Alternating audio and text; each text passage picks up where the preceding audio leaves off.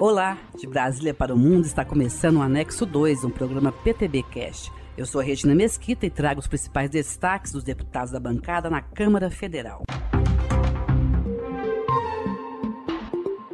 Nivaldo Albuquerque, PTB de Alagoas, foi designado um dos relatores setoriais do orçamento.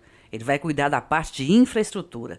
O deputado pretende preparar um relatório capaz de atender às necessidades do país. A parte da infraestrutura, sem dúvida nenhuma, ela tem uma importância fundamental. Nós somos um país continental, onde temos uma diversidade regional muito grande, mas vamos conversar, ver as necessidades de cada estado para construir um relatório que possa atender às necessidades de cada região. Eu preciso, antes de tudo, ter acesso às demandas que vão chegar até mim.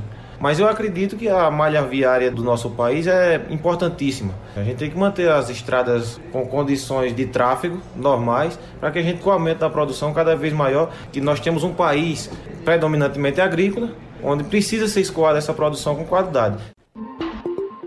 O deputado Paulo Bentson, PTB do Pará, comentou sobre o custo de energia elétrica para produtores que dependem da irrigação. Os que optaram pela energia solar para baratear custos agora temem ser taxados pela ANEEL. Mais uma vez querem penalizar o agricultor. Existe um incentivo para a redução das contas de energia de quem trabalha com irrigação. Ainda no governo Temer, esse decreto ele foi feito para que acabasse qualquer tipo de incentivo. Aí muitos produtores rurais começaram a aderir a outros modais de energia. Por exemplo, a energia solar adquirindo placas solares para não depender mais da energia gerada pelas concessionárias. A ANEL quer sobretaxar isso aí. Sou contra a retirada imediata desses incentivos para a conta de luz e principalmente agora essa nova batalha que é a energia solar. O deputado Emanuel Pinheiro Neto, PTB do Mato Grosso, falou sobre a importância das emendas apresentadas ao orçamento da União.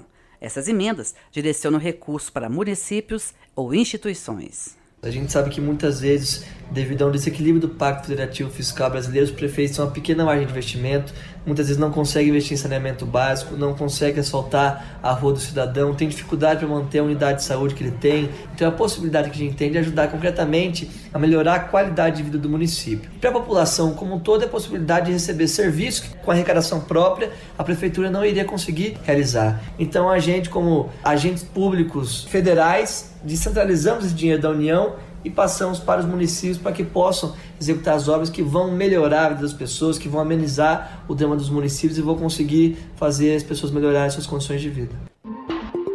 Eduardo Costa, PTB do Pará, que é médico, chamou atenção para o Novembro Azul, movimento mundial que acontece no mês de novembro para reforçar a importância da prevenção e diagnóstico precoce do câncer de próstata. O Novembro Azul é para lembrar os homens de fazer seus exames de prevenção contra o câncer de próstata.